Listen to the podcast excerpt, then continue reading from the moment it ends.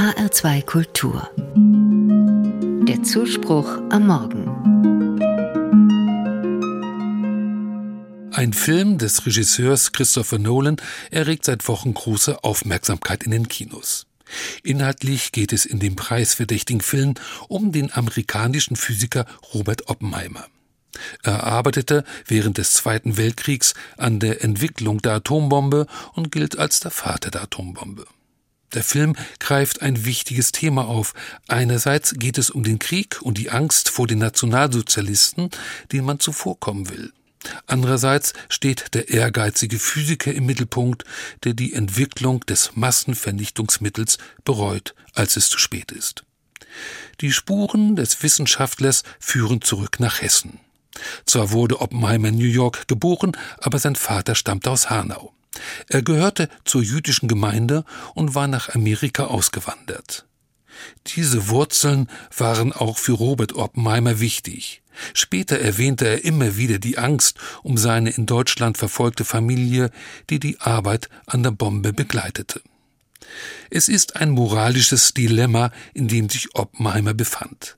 Sollte er die Atombombe bauen, um damit den Krieg zu beenden?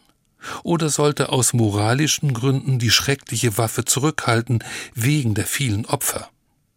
Die Frage scheint wieder sehr aktuell. Darf man einen Krieg unterstützen, um den Menschen zu helfen, oder sollte man sich wegen der unzähligen Opfer zurückhalten? Für Oppenheimer wurde im Ring um eine moralische Entscheidung die Suche nach einem religiösen Gerüst immer drängender. Er war Jude, hatte diese Bindung aber früh abgelegt.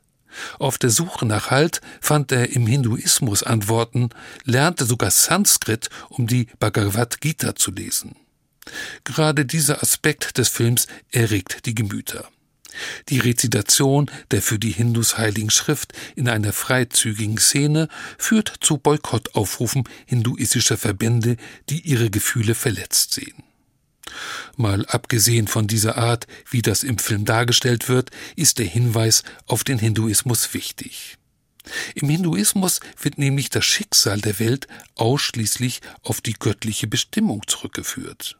Das Handeln der Menschen ist untergeordnet. Mit anderen Worten, moralische Skrupel erledigen sich, weil der Mensch ja gar keine Möglichkeit hat, das Schicksal der Welt grundlegend zu ändern. Ob Robert Oppenheimer seine eigenen Zweifel dadurch wirklich beseitigen konnte, ist kaum zu ergründen. Eines macht das Schicksal des Physikers aber ganz deutlich. Du brauchst einen Glauben, um in moralischen Herausforderungen bestehen zu können.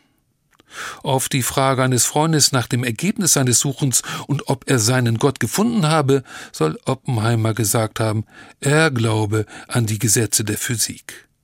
Ob dieser Glaube ihm im Alter geholfen hat, das eigene Gewissen zu beruhigen, ist nicht überliefert.